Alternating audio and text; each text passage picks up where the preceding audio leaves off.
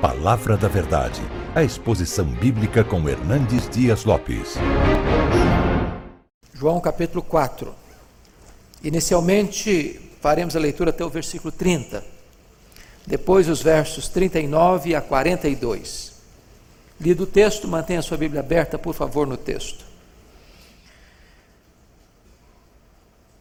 Quando, pois, o Senhor veio a saber que os fariseus tinham ouvido dizer que ele, Jesus, fazia e batizava mais discípulos que João, se bem que Jesus mesmo não batizava, e sim seus discípulos, deixou a Judéia, retirando-se outra vez para a Galiléia.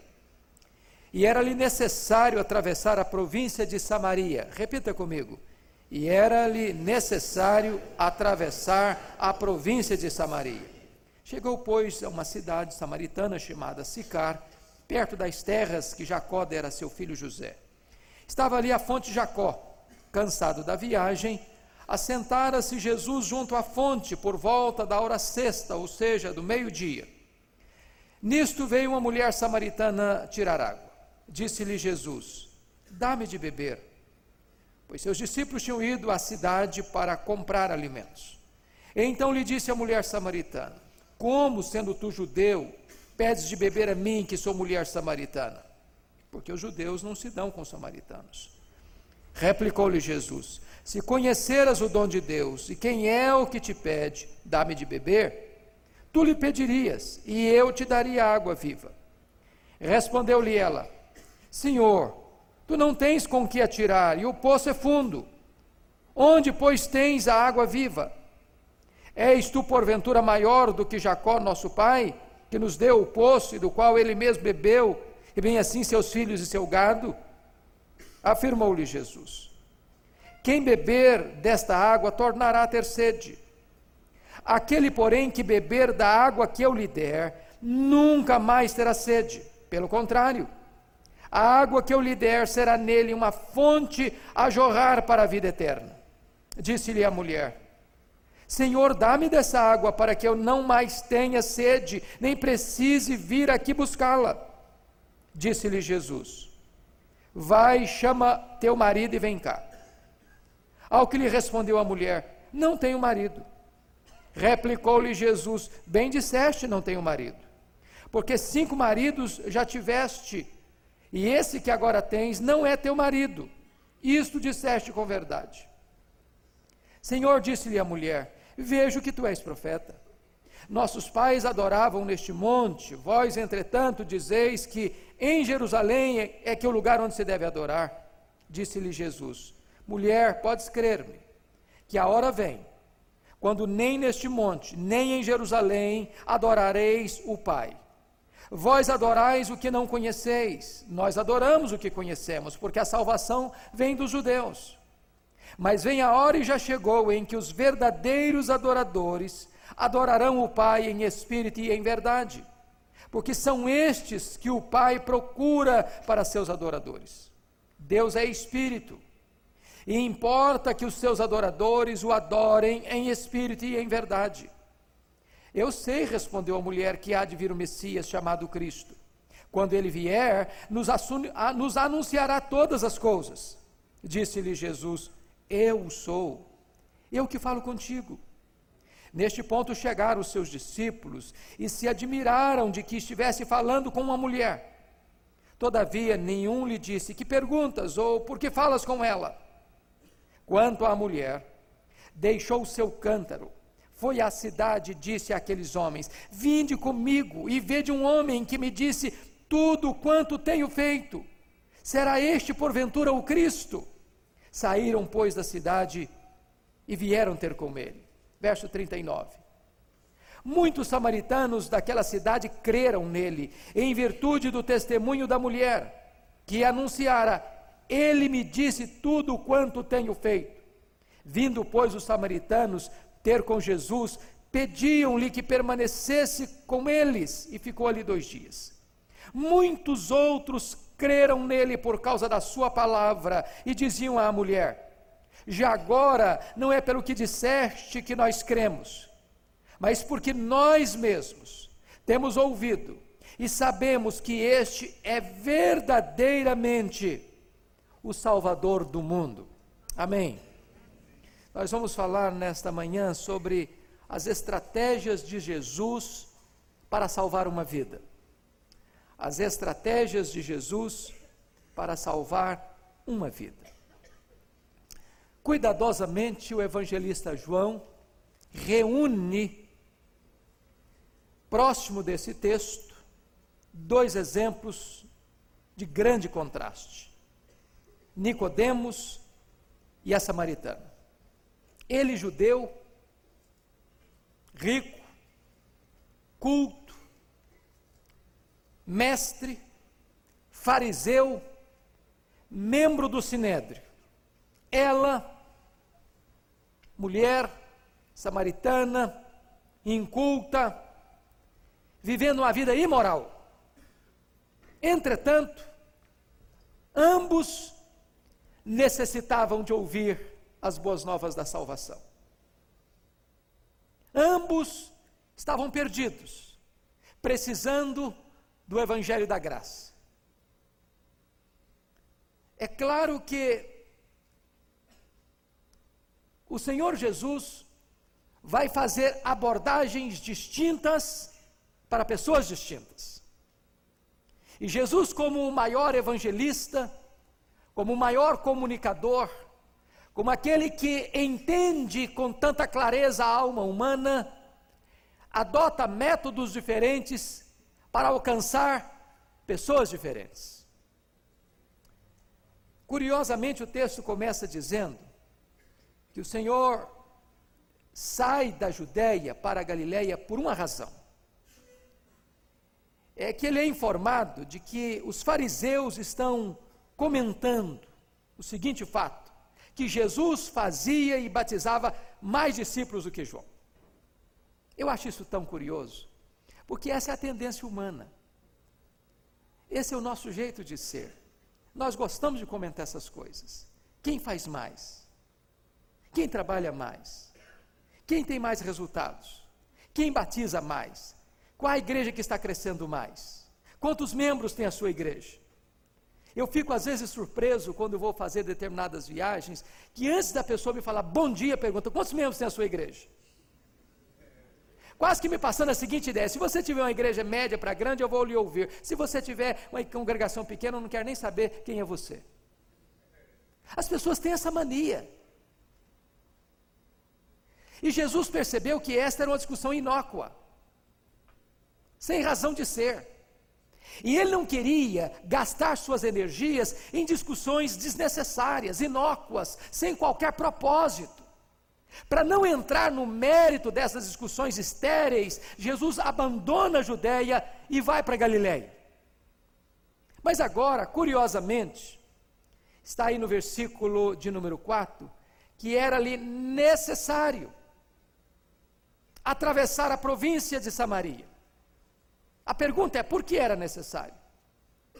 Haviam três caminhos da Judéia para Galiléia. Esse caminho, por meio da província de Samaria, era o mais curto, mas era o mais perigoso, era o menos usado. Era atravessar uma região conflituosa, era entrar em território estranho, inimigo, mas por que que era necessário Jesus sair da Galiléia, sair da Judéia para a Galiléia, atravessando pela província de Samaria? É porque havia uma agenda de Deus. Havia uma agenda do céu. Havia um propósito de Jesus para alcançar aquela mulher. Talvez uma mulher rejeitada da sociedade samaritana. Talvez alguém que ninguém tinha coragem de publicamente conversar com ela. Uma mulher que já vivera cinco realidades de casamento, cinco divórcios e agora estava morando com um amante. Mas Jesus, que valoriza a pessoa, não pelos predicados que ela tem, mas pela necessidade que ela possui, resolve fazer uma viagem para alcançar o coração daquela mulher, para transformar aquela mulher e para fazer dela não apenas uma pessoa salva, mas uma missionária. E eu quero aqui olhar com os meus amados, que para Jesus alcançar o coração daquela mulher samaritana e levá-la à salvação, ele teve que quebrar algumas barreiras. quebrar alguns preconceitos, quebrar alguns tabus. O Senhor Jesus Cristo sempre elasteceu os métodos e nunca abriu mão da verdade. Às vezes nós somos mais radicais na defesa dos nossos preconceitos e tabus e métodos e tradições do que com a própria verdade. Às vezes relativizamos a verdade, mas engessamos os métodos. Jesus está nos ensinando que nós precisamos entender o que é absoluto e o que é relativo. O que pode ser mudado e o que não pode ser mudado, o que pode ser negociado e o que não pode ser negociado. A verdade é inegociável. Os métodos podem ser mudados. E para alcançar esta mulher, Jesus quebra alguns preconceitos. Primeiro, Jesus quebra o preconceito cultural.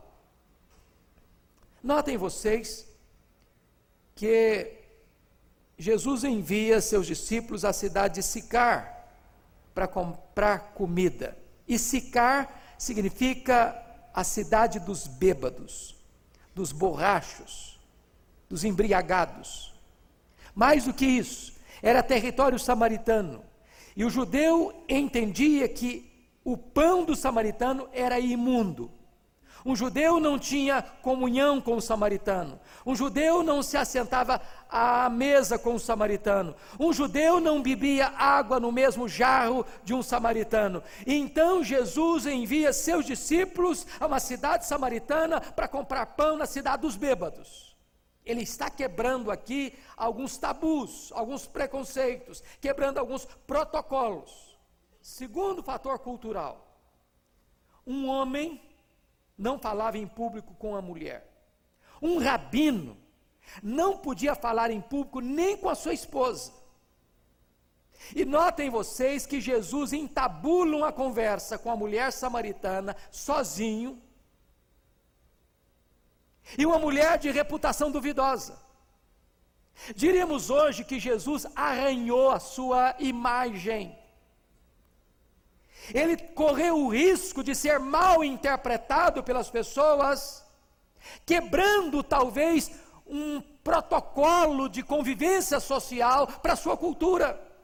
Porque para ele, mais importante era a salvação daquela mulher. O fato era tão grave, que diz o versículo 27, que quando os discípulos chegaram de Sicar e viram Jesus conversando com aquela mulher, diz a Bíblia que eles se admiraram, quase que se escandalizaram de Jesus estar falando em público com aquela mulher. Jesus quebra esse preconceito. Mas mais do que isso, terceiro lugar, aquela mulher tinha uma vida moral reprovada pela lei. Ela já tinha tido cinco maridos, agora estava vivendo com um amante. E não obstante isso, Jesus se aproxima dela. Curiosamente, Jesus não faz nenhuma acusação. Ele não começa dizendo: você está perdida, você está vivendo uma vida imoral, você é uma mulher indigna. Ele não começa assim. Ele não começa assim. Jesus tem a capacidade, a sensibilidade de alcançar o coração das pessoas onde elas estão. Mas vejamos em segundo lugar que além do preconceito cultural, Jesus tem que quebrar um segundo preconceito, que é o preconceito racial. Racial. Versículo 9, veja aí comigo. Então lhe disse a mulher samaritana: Como sendo tu judeu pedes de beber a mim, que sou mulher samaritana? Porque os judeus não se dão com os samaritanos. Nós temos que entender aqui, amados irmãos, o pano de fundo do que está acontecendo. Vocês se lembram que no ano 722 a.C., Sargão II invade Samaria e conquista Samaria. E ele era um camarada estrategista. O que é que ele fez? Ele sabia que a unidade cultural, racial e religiosa de um povo é que fortalece um povo. Então, ele não levou todos os elementos do reino do norte de Israel para o cativeiro. Ficaram algumas pessoas lá ainda em Samaria. O que, que ele fez? Trouxe outros povos de outros lugares para aquela região. E então, com uma finalidade, para que houvesse o que nós chamamos de mistura de raças, a miscigenação racial. Trouxe também outras crenças, para que também houvesse uma mistura de crenças, chamando o que nós chamamos de sincretismo. E de repente então se forma um povo híbrido e um povo sincrético, um povo com misturas de raças, com misturas de crenças. E isso gerava o que? Uma fragilidade. Pois bem, o reino do sul, chamado reino de Judá, também foi levado para o cativeiro mais tarde, no ano de mil, no ano de 586, por Nabucodonosor. O cativeiro do Reino do Sul durou 70 anos, portanto, em 516, os judeus retornam para Jerusalém com a liderança de Zorobabel para reconstruir o templo. E agora esses samaritanos querem fazer aliança com esses judeus que voltam da Babilônia para a reconstrução do templo, e os judeus não aceitam a proposta, não por questões raciais, mas por questões teológicas, doutrinárias, porque eles voltaram mantendo a sua, a sua identidade racial e a sua identidade religiosa, a sua fidelidade à palavra de Deus. Com isso, o que, que acontece? Os samaritanos ficam revoltados com esta rejeição rejeição dos judeus e constrói em Gerizim um templo rival. Ah, vocês não querem que nós nos unamos com vocês? Pois nós vamos construir agora o nosso templo, com o nosso culto, com a nossa liturgia, com a nossa crença. E fizeram um templo rival em Gerizim. No ano 129, João Hircano, o general caudilho dos judeus, ataca Samaria, destrói Samaria, destrói o templo samaritano agravando ainda mais a mágoa e o ódio que existia entre judeus e samaritanos. Por isso, quando Jesus vem, esta mágoa, esta ferida já dura 700 anos. E Jesus Cristo, quebrando esta barreira racial, o preconceito racial, comunica-se com esta mulher para levá-la à salvação.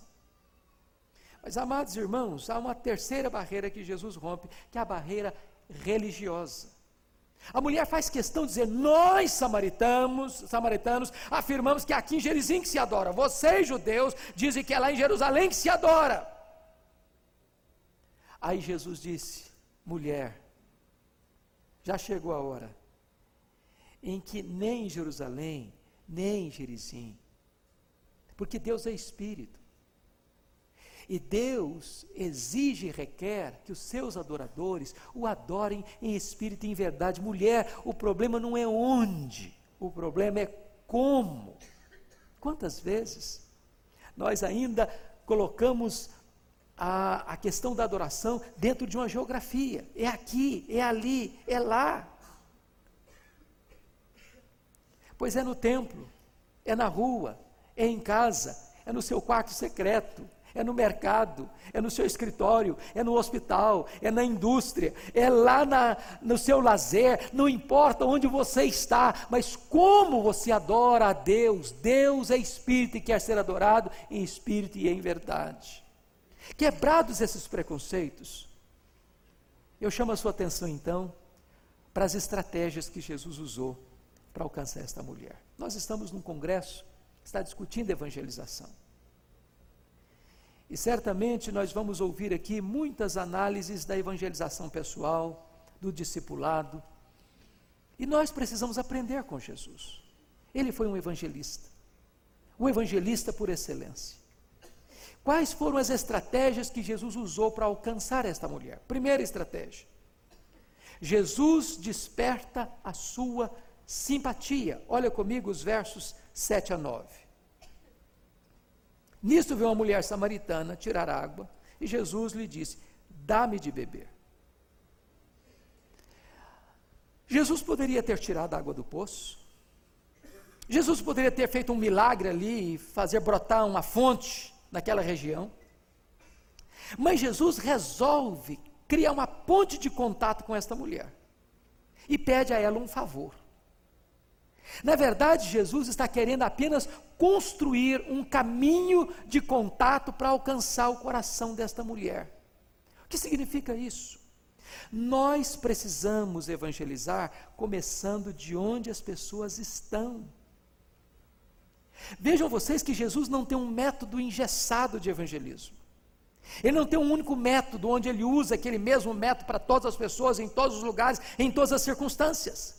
Jesus faz uma leitura do texto e do contexto. Ele faz uma leitura da palavra e da cultura.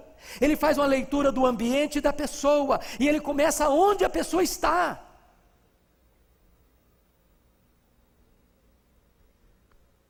Que coisa fantástica isso. John Charles Ryle disse certa feita que é em vão esperar que as pessoas virão a nós procurar conhecimento. Nós devemos começar com elas.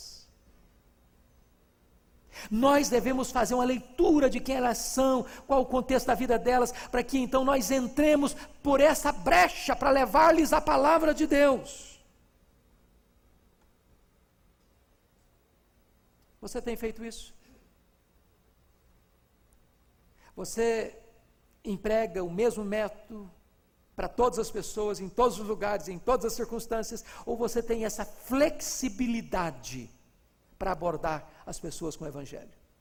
Segundo lugar, segunda estratégia de Jesus. Jesus desperta não apenas a sua simpatia, mas em segundo lugar, desperta a sua curiosidade. Olha comigo os versos 10 a 12. Replicou-lhe Jesus: se conheceras o dom de Deus, e quem é o que te pede dar-me de beber, tu lhe pedirias, e eu lhe daria água viva. Que coisa fantástica! Jesus está dizendo, mulher, o seu problema é falta de conhecimento. Primeiro você precisa conhecer quem é que está aqui na sua presença. Quem é que está falando com você? Quem é que está lhe pedindo água? Você precisa conhecer qual é o dom de Deus. Jesus está dizendo o seguinte: olha, você, eu vou falar para você de algo que é grandioso, que é sublime, que é maravilhoso. Às vezes nós vamos levar o Evangelho para as pessoas, a gente traz uma, uma, uma ideia tão, tão sombria de, de, de, de, Evangelho que as pessoas ficam, não, então nem esse negócio que eu quero, não. Estou querendo outra coisa. Jesus aqui, como que jogando sal na boca dessa mulher para gerar sede no coração dela. Você precisa conhecer quem é que está falando com você. Se você soubesse quem é que está falando com você, você me pediria um favor, você me pediria água e eu daria para você água da vida, água que satisfaz, água que mata a sua sede, água que preenche o vazio da sua alma, água que faz sentido para a sua eternidade. É curioso, e eu chamo a sua atenção para isso Olha comigo no verso 11, o que, que essa mulher respondeu para Jesus? Senhor, tu não tens com que atirar e o poço é fundo. A palavra poço aqui vem do grego frear, de onde vem a nossa palavra portuguesa lençóis freáticos. A ideia aqui de poço é de cacimba. Olha a resposta de Jesus no verso 14. Aquele, porém, que beber da água que eu lhe der, nunca mais terá sede, pelo contrário, a água que eu lhe der será nele uma fonte a jorrar para a vida eterna. E a palavra fonte aqui não é frear, é pegue. Notem vocês que Jesus está dando uma dica para essa mulher. Estava dizendo: olha, mulher, a sua vida é como esse poço, essa cacimba de águas paradas onde junta lodo. A sua vida está assim, sem sentido, sem sabor, sem novidade. Sem uma experiência concreta e real com o eterno. Pois eu quero lhe apresentar, não um poço, não uma cacimba, eu quero lhe apresentar uma fonte. Uma fonte que jorra, mas não jorra apenas para esta vida, jorra para a vida eterna. Eu quero lhe apresentar uma vida gloriosa, sublime, maravilhosa. Eu quero lhe apresentar a melhor notícia que você já pode ouvir. Jesus gera nessa mulher uma ideia de curiosidade, conhecer a Jesus e conhecer o dom de Deus. Mas Jesus usa uma terceira estratégia. A primeira delas é despertar nela simpatia. pedir um favor. Segundo, despertar curiosidade. Você precisa conhecer quem é que fala com você e o dom de Deus. Terceiro, despertar sua necessidade. Olha comigo os versos 13 a 15. Afirmou-lhe Jesus: Quem beber desta água tornará a ter sede. Aquele, porém, que beber da água que eu lhe der, nunca mais terá sede, pelo contrário, a água que eu lhe der será nele uma fonte a jorrar para a vida eterna. Disse-lhe a mulher: Senhor, dá-me dessa água, para que eu não mais tenha sede, nem precise vir aqui buscá-la. O que eu acho curioso é que o doutor Nicodemos não entendeu a linguagem de Jesus. E a mulher inculta de Samaria também não entendeu a linguagem de Jesus. Sabe por quê? Porque o Evangelho não é uma novidade, uma notícia que se discerne com a mente, com a cultura, com a inteligência, com o saber humano. Se discerne espiritualmente. Jesus falou para Nicodemos sobre novo nascimento e ele pensou que era voltar ao vento da mãe. Talvez ele pensou na metempsicose, na transmigração das almas, na reencarnação. Diz: Não, Nicodemos, estou falando de outra coisa para você. Estou falando nascer de cima, nascer do alto, nascer de Deus, nascer do Espírito, ser nova criatura. A mulher, quando ouviu falar de água viva, ela pensou: puxa vida, que notícia boa! Agora eu não vou precisar mais pegar o meu cântaro e vir todo dia para esse poço, com 30 metros de profundidade, puxar a água lá de baixo.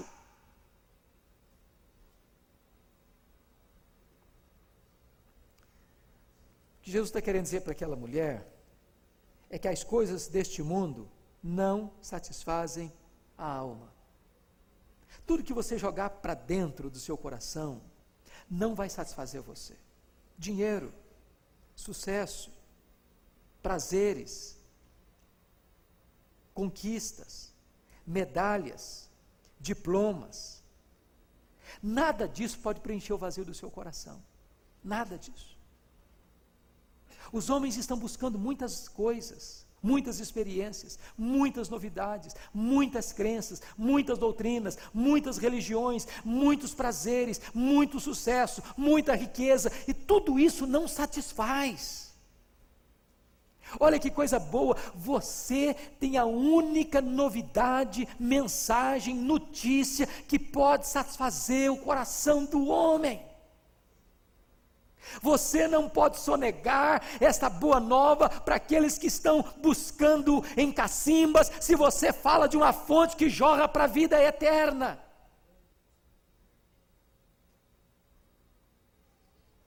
A água do poço de Jacó não era uma água permanente. A água do poço de Jacó fica fora da alma e não é capaz de satisfazer as necessidades. A água do poço de Jacó é de quantidade limitada, diminui, desaparece, mas a água que Jesus oferece é uma fonte que jorra para a vida eterna. Que fonte é essa?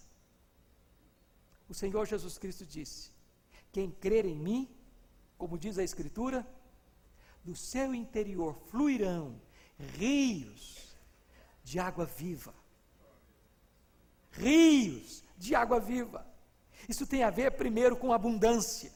Segundo, isso tem a ver com vida dinâmica. Terceiro, isso tem a ver com vida pura. Se ter quarto, isso tem a ver com poder. É isso que Jesus está falando para essa mulher. Mas vamos ver agora, em quarto lugar, uma quarta estratégia de Jesus. Agora Jesus desperta a consciência desta mulher. Olha comigo, por favor, versículos 16 a 18. Disse-lhe Jesus: Vai, chama teu marido e vem cá. Ao que lhe respondeu a mulher: Não tenho marido. Replicou-lhe Jesus: Bem disseste, não tenho marido, porque cinco maridos já tiveste, e este que agora tens não é teu marido. Isso disseste com verdade. Nota de rodapé aqui. Semana passada eu estava indo de São Paulo para Campinas, de carro, ouvindo a CBN. E a entrevista do dia era esta: pa casamento de papel passado ainda faz sentido na nossa cultura? E uns falavam que sim, outros falavam que não, e a maioria dos entrevistadores ou dos entrevistados diziam: não, negócio de papel passado já era, isso da era vitoriana, isso não faz mais sentido. Preste atenção no que Jesus disse. Você já teve cinco maridos. Já passou por cinco divórcios. Mas esse que você está morando com ele agora não é seu marido. Não é seu marido. Morar junto não é a mesma coisa de estar casado. Ainda que a nossa sociedade diga que isso é válido, que isso funciona, que isso é assim mesmo, Jesus está dizendo que não. Essa mulher morava com esse cara, coabitava com ele, morava debaixo do mesmo teto, mas não era marido dela. Agora, por que que Jesus diz para essa mulher, quando ela diz, eu quero dessa água, então tá bom, então vai lá e chama o seu marido. Por que que ele disse isso? Por uma razão muito simples. Para despertar no coração desta mulher senso de pecado e provocar nela a necessidade do arrependimento. Irmãos, ninguém pode receber o evangelho da graça a não ser que entenda que está perdido. Se você não tem percepção de que você está arruinado, de que você está perdido, não importa se você é doutor, se você é analfabeto, se você é rico, se você é pobre, se você é religioso, se você não é religioso, se você frequenta igreja, não frequenta igreja, a não ser que você saiba que você está perdido, que o pecado é abominável para Deus, que o pecado é maligníssimo, que não há alternativa para você além ou fora do evangelho, você não vai precisar de Salvador. Há poucos dias, uma mulher lá em Pinheiros levou um amigo para o culto evangelístico, da segunda-feira. E esse amigo, depois do culto, disse para ela: Bom, eu, não, eu, eu, eu acho que eu não preciso de evangelho, não, eu estou com a vida tão boa. Para que eu preciso de Salvador? Eu tenho dinheiro, eu tenho saúde, eu tenho amigos, eu tenho família, eu tenho uma igreja, eu frequento uma igreja, eu sou uma pessoa honesta, eu sou uma pessoa correta, eu cuido dos meus negócios, eu não tenho vida falada na praça. Para que eu preciso de Salvador? Salvador, para quê?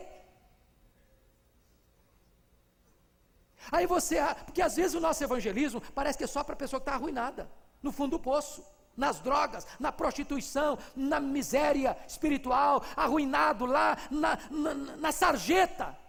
Aí o cara que mora num apartamento de cobertura, que tem um carro importado na garagem, que tem milhões de dinheiro no banco, que tem saúde, que está com a família reunida, num palacete, num condomínio fechado, ele diz: para que eu preciso de Salvador? Que vidão que eu tenho? Mas não importa a situação econômica, não importa a condição social, não importa a posição política, não importa a posição religiosa, o homem está perdido. O que eu acho curioso é que Jesus não começou a conversa com a mulher, diz, vai lá e chama o teu marido. Porque às vezes a gente começa dando pancada no camarada sem despertar nele o interesse por coisas maravilhosas que nós vamos anunciar.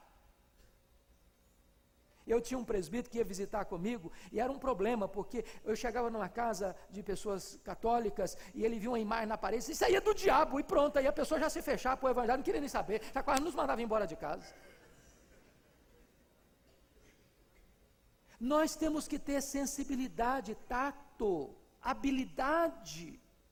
Jesus só disse para esta mulher: vai lá e chama o teu marido, na hora oportuna da conversa. Quando ele está falando para ela de água da vida, ele diz: Você, mulher, não vai querer água da vida, não vai entender por que água da vida, a não ser que você entenda que você é pecadora e precisa de salvação.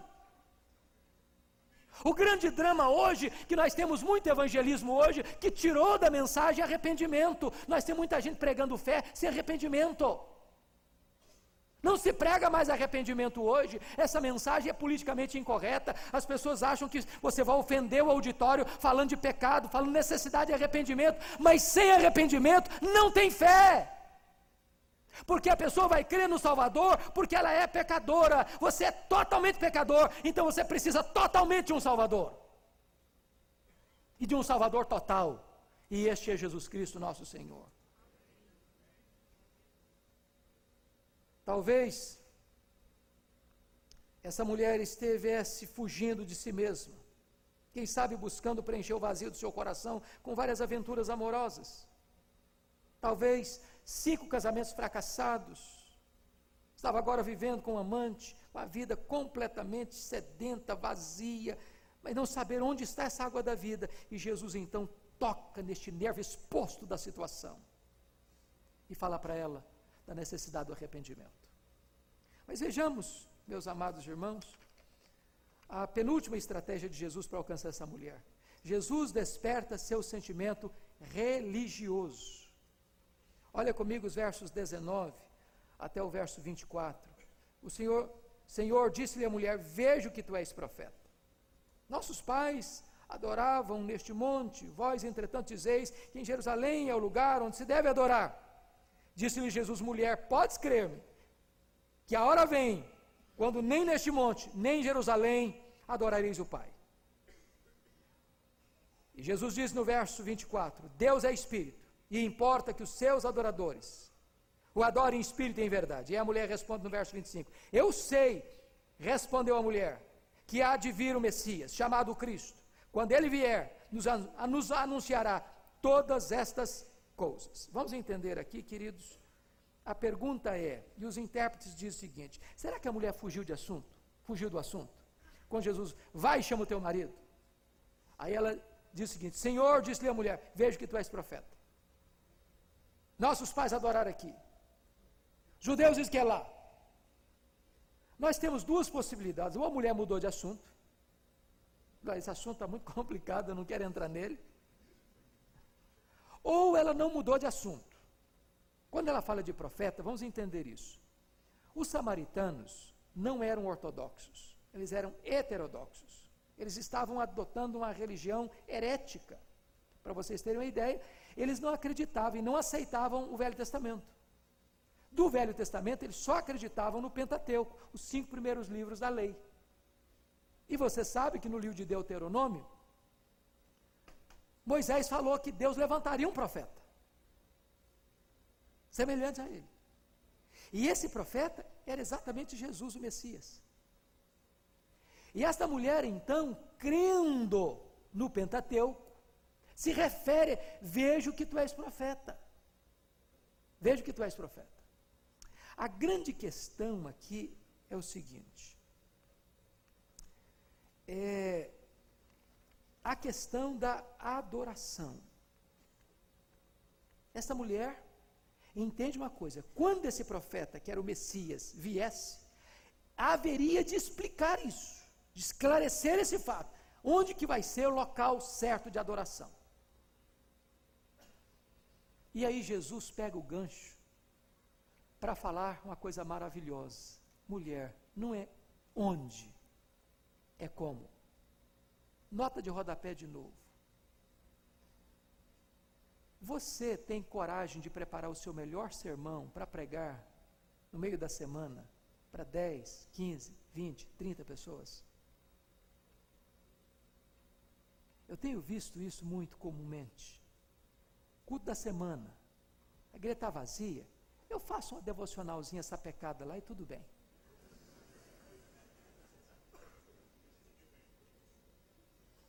Você já percebeu que hoje tem pregador que não prega mais em, em pequenas igrejas?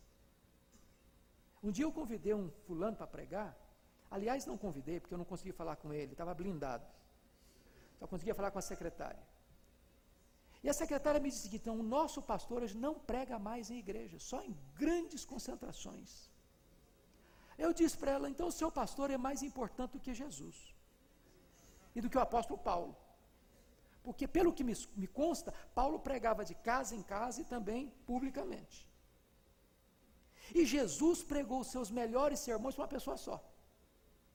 Para quem Jesus falou, João 3,16, a miniatura da Bíblia para Nicodemos, sozinho dentro de casa de noite. Para quem Jesus fala o mais importante princípio de adoração da Bíblia? Para uma mulher sozinha com ela meio-dia num local solitário lá na beira de um poço. Que coisa fantástica. Dê o seu melhor para uma pessoa que talvez está descartada da sociedade. Use os melhores recursos.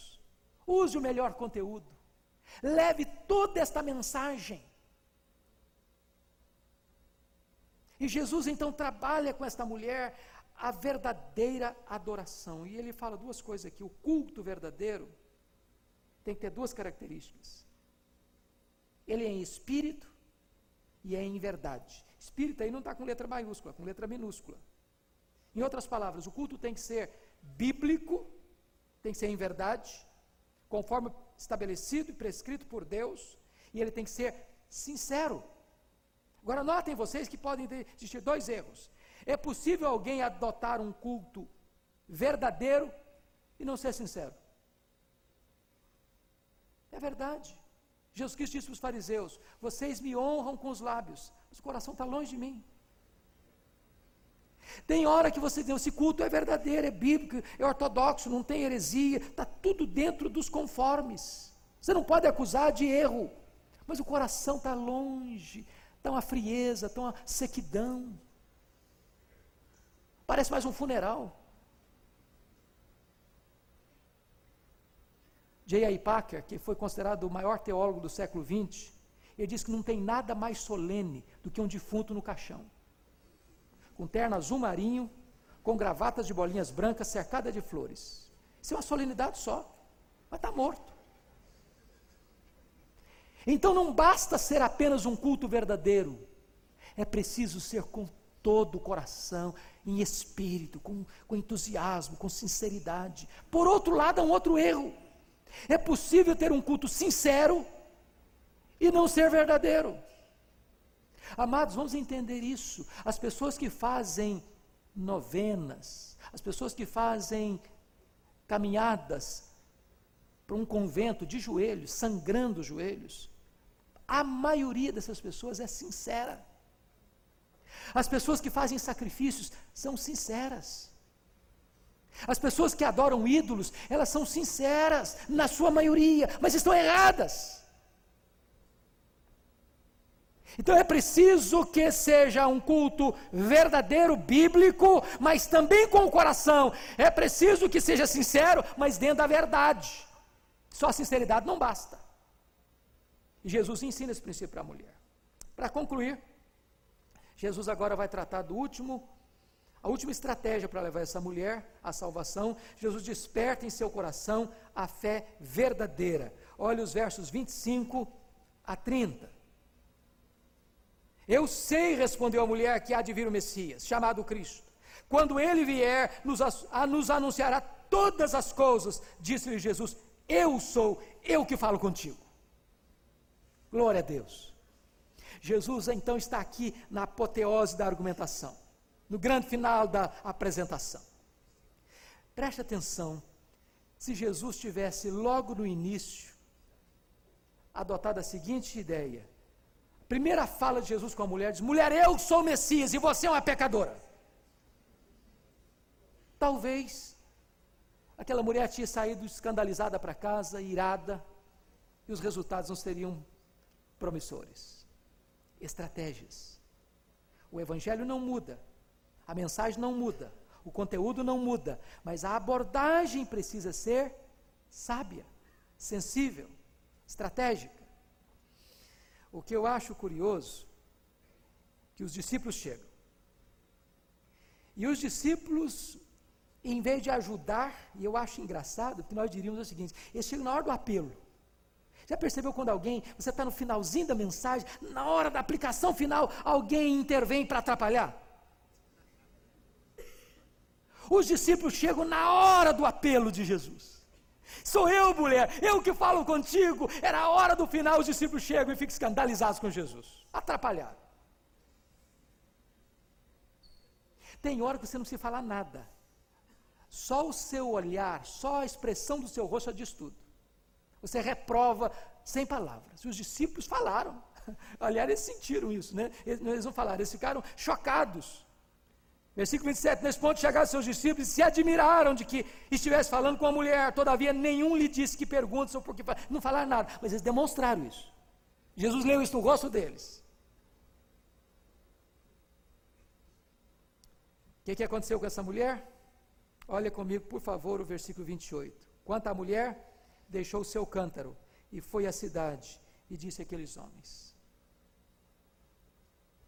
Essa mulher tem pressa já que ela ouviu de Jesus, já que ela teve um encontro com Jesus, ela tem pressa para falar de Jesus. Talvez você precise deixar o seu cântaro. Talvez você precisa ter pressa para ir e falar às outras pessoas quem você encontrou. Ela correu para anunciar Jesus. Versículo 28. Ela testemunhou para toda a cidade que havia encontrado o Messias, versículo 29. Vinde comigo e vede um homem que me disse tudo quanto tenho feito, será este porventura o Cristo? Amados irmãos, quem tem um encontro com Cristo tem pressa para falar de Cristo. Alguém já disse, e é verdade. A igreja é uma agência missionária ou um campo missionário. Ou a igreja evangeliza, ou ela precisa ser evangelizada. Quem teve o um encontro com Cristo e retém isto para si, talvez ainda não tenha tido um encontro com Cristo. O que eu acho interessante é que esta mulher vai crescendo no seu entendimento de Jesus. Se não vejamos, primeiro ela chama Jesus de judeu, de inimigo. Depois ela imagina que ele seja maior do que Jacó. Depois ela o chama de profeta. Depois ela o chama de Messias. Depois os samaritanos dizem: não, ele de fato é o Salvador do mundo. Eu queria concluir olhando quatro textos com você agora. Veja comigo primeiro, capítulo 1, versículo 36, deste Evangelho de João. Vamos ver qual foi a atitude de João Batista quando ele teve um encontro com Jesus. E vendo Jesus passar, disse: Eis o Cordeiro de Deus. Agora olha 1,41.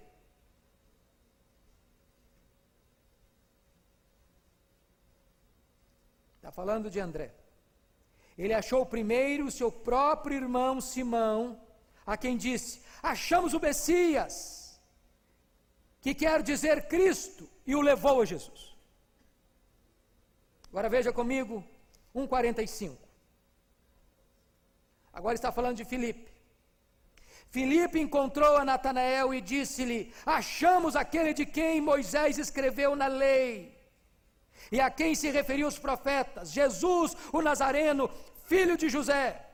Perguntou-lhe Natanael: De Nazaré pode sair alguma coisa boa? Respondeu-lhe Filipe: Vem e vê. Agora olha comigo 4:29. A mulher samaritana deixou o seu cântaro, foi à cidade e disse àqueles homens: Vinde comigo e vede um homem que me disse tudo quanto tenho feito. Será este, porventura, o Cristo? Saíram, pois, da cidade e vieram ter com ele. Louvado seja Deus. Quem tem um encontro com Cristo tem pressa para anunciar a Cristo. O que eu acho maravilhoso é que agora vamos linkar o texto de hoje com o texto de ontem. Nós lemos ontem capítulo 4, 31 a 38. O capítulo 30 termina assim, versículo 30 termina assim: Saíram, pois, da cidade e vieram ter com ele. E exatamente neste ínterim, que os samaritanos estão vendo, estão vindo a Jesus. Foi neste ínterim que os discípulos lhe rogaram: Mestre, come. Eles eu tenho outra comida que vós não conheceis. Dizem então os discípulos uns aos outros: Teria porventura alguém trazido o que comer? Jesus lhes disse: A minha comida consiste em fazer a vontade daquele que me enviou e realizar a sua obra. E nisso os samaritanos estão chegando. Chegando, chegando, chegando, chegando. E Jesus disse: Então, levantai os vossos olhos e vede os campos, pois já branquejam para a ceia. E os samaritanos chegaram e receberam a Jesus. E convidaram a Jesus para ficar com eles. E Jesus ficou ali dois dias. E qual o testemunho desses homens agora? Veja comigo. Veja comigo, versículo 41. Muitos outros creram nele por causa da sua palavra e diziam à mulher: Já agora não é pelo que disseste que nós cremos, mas porque nós mesmos temos ouvido e sabemos que este é verdadeiramente o Salvador do mundo. Amados, nós vamos levar a Jesus, nós vamos anunciar a Jesus. Nós vamos para a cidade, nós vamos para o nosso bairro, nós vamos para o nosso condomínio, nós vamos para a nossa cidade, vamos para a nossa vila, vamos para o nosso campo, vamos para a nossa igreja, vamos para a nossa parentela e vamos anunciar a Jesus. E daqui a pouco essas pessoas alcançadas vão dizer agora, não é por aquilo que você nos falou, mas nós mesmos vimos, nós mesmos ouvimos, nós mesmos temos a convicção de que de fato Jesus é o Salvador do mundo. Ah, quão maravilhoso é Jesus pegar uma mulher proscrita da sociedade, não apenas levar a ela a salvação, mas fazer dela uma missionária. Que Deus nos ajude a sairmos deste congresso comprometidos em levar esta boa nova da água da vida, de Jesus, o Messias, o profeta, o Salvador do mundo, para nossa gente, para o nosso povo. Que Deus nos abençoe. Vamos orar.